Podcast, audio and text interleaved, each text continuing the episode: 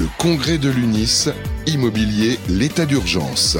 Les 14 et 15 septembre 2023 au Parc Chanois à Marseille, en partenariat avec Axéo sur Radio Imo. Eh bien, rebonjour à toutes et à tous. Nous sommes toujours en direct ici au Parc Chanois à Marseille pour le congrès de l'UNIS, donc l'Union des syndicats de l'immobilier, qui est aujourd'hui le syndicat, l'un des syndicats qui compte le plus dans la branche professionnelle et les métiers de l'immobilier. Nous sommes le 14 septembre et il est 14h. Voilà, dans quelques minutes euh, va reprendre l'Assemblée générale euh, de l'UNIS. Euh, j'ai le plaisir de recevoir sur le plateau quelqu'un que je connais bien, un grand professionnel de l'immobilier. C'est Edouard Morlot. Merci Sylvain et je suis ravi de partager ce moment avec toi. C'est toujours un plaisir d'être sur le plateau de Radio Imo. Edouard, tu as eu un agenda très rempli puisque effectivement tu as pris tes fonctions oui. Euh, tu as été désigné président délégué par euh, Daniel Dubras qui a été réélu à la tête de l'UNIS. Voilà, complètement. Euh, Daniel a, souhaité apporter un nouveau mandat et je m'en félicite.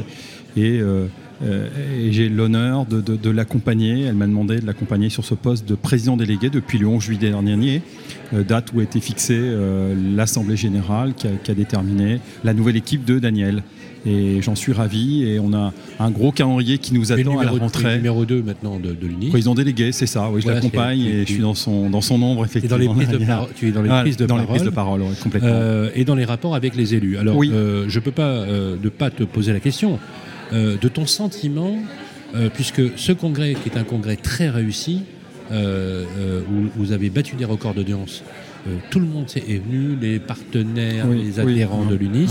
Un, un, parterre d'élus euh, exceptionnel, avec euh, la venue spéciale du ministre délégué au logement, qui a d'ailleurs pris ses fonctions lui aussi en, en, juillet 2023. quelques mots de réaction, Edouard, sur son discours et les axes qu'il il, il avait l'air de donner quand même des axes rassurants, même si on peut, passer, si on peut parler de rassurance dans un marché qui est compliqué, un peu chahuté, euh, est-ce que c'était de nature à rassurer l'audience? Alors oui, on, sent déjà euh, un, ministre qui sait de quoi il parle. Euh, c'est important parce qu'on n'a pas toujours eu des ministres qui étaient à la hauteur de leurs fonctions et de leurs tâches.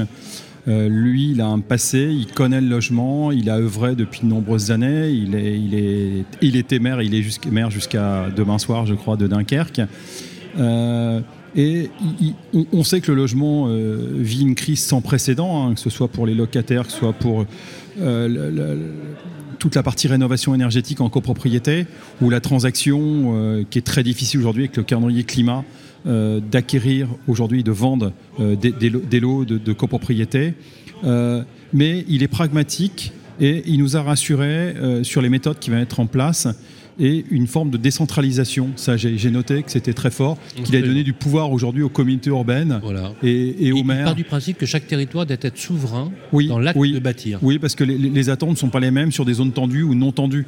Donc, qui, mieux que connaît euh, le territoire, les élus locaux donc ça, c'est important et pour nous, pour nous c'est primordial parce qu'il faut que ce soit décentralisé et que le pouvoir soit ramené de façon locale pour que les précisions soient locales euh, avec les personnes qui connaissent leur territoire. Alors j'ai posé la question au ministre lors de l'interview euh, qui a été euh, organisée grâce d'ailleurs à Nicolas Sokolowski, le délégué général oui, qui a fait un beau travail. qui a fait un, travail remarquable. Oui. je lui ai posé la question de, de, du prochain projet de loi de finances va-t-il un peu inverser la tendance en essayant de peser de tout son poids, j'allais dire de sa hauteur même, sans paraphraser. De sa grande hauteur, euh, de, sa basketteur. Euh, euh, la possibilité d'infléchir une politique qui, disons-le, hein, est, à Bercy. Oui, alors, il nous a rassuré, parce qu'on a eu l'occasion de le, voir sur un déjeuner privé avec quelques élus, dont Daniel, euh, les métiers qui étaient représentés. On était 4-5 personnes. Euh, il a pris beaucoup de notes euh, avec son secrétaire d'État, je pense, qui était, qui, était présent à ses côtés. Et j'ai entendu, et il a dit Bon, ça, je vois Bruno Le Maire lundi, ça, je vois Elisabeth Borne mercredi. Donc, il a pris des sujets précis qu'il a notés et pour lesquels il va faire des retours. Donc, je pense qu'il a des convictions. Il a l'air engagé, c'est-à-dire il a l'air de vouloir pousser le sujet. Complètement. Ce que, ce que ne faisait pas, disons-le, Olivier Klein, il n'a pas eu le temps et je pense qu'il n'a pas, eu les mêmes engagements. Il avait une politique différente, euh, malgré que ce soit aussi un maire. Euh, peut-être un maire d'une commune aussi compliquée du 93. Euh, mais je pense que de Patrice Vergrit, peut-être l'homme de la situation, on espère qu'il reste le plus longtemps possible parce que les, sujets sont vastes, les sujets sont importants. Il faut un peu de temps pour mettre en place. Comme la rénovation énergétique, ça se fait pas en quelques semaines ou en quelques mois. J'ai d'ailleurs posé la question au ministre en lui, posant la question en disant voilà, euh, si vous n'obtenez pas ce que vous souhaitez dans les axes que vous portez, voilà, quelle sera votre décision euh, dans, ce gouvernement? Il, a, il, a, répondu quoi? Et en fait, euh, il a fait une réponse politique. Donc il a dit qu'il ferait tout. Bien sûr. Il vient de rentrer en fonction, donc il, il demande aussi, dans une oui. mesure, à attendre un peu les résultats euh, de son engagement. On va lui laisser ce crédit-là. Oui, bien sûr. Puis il n'a pas la langue de bois. Non, alors, ce qui est intéressant, c'est qu'il n'a pas la langue de bois. Et je pense qu'il euh, a directement pris conscience de la situation dramatique, notamment de, du marché locatif privé. Oui.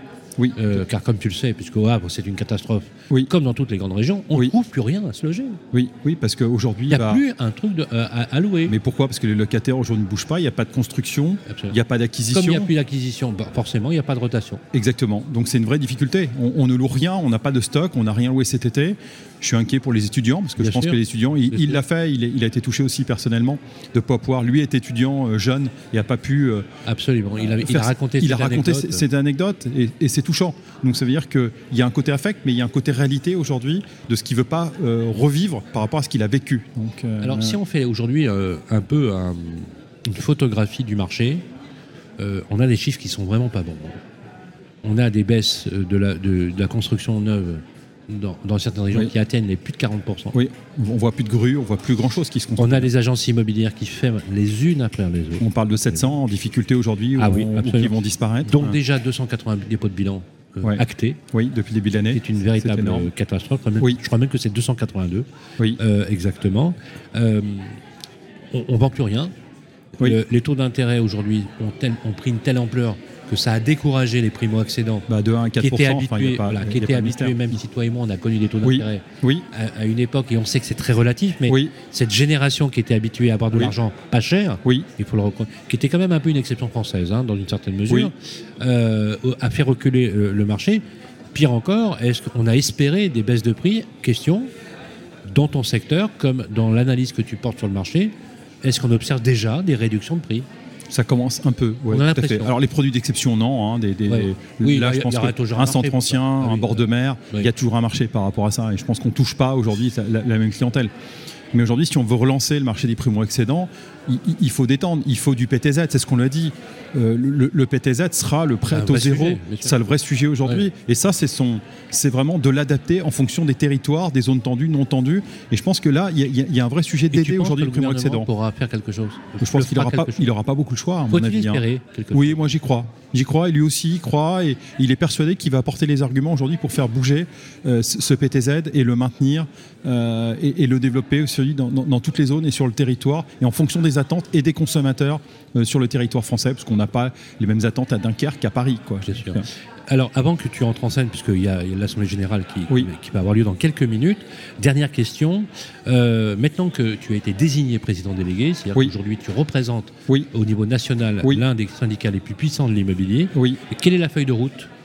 La feuille de route, alors moi je sais que j'ai un rôle important, c'est la transition écologique. Enfin, pour moi c'est un sujet qui me tient à cœur. J'ai commencé à faire un tour des territoires. J'ai prévu de continuer de l'accompagner.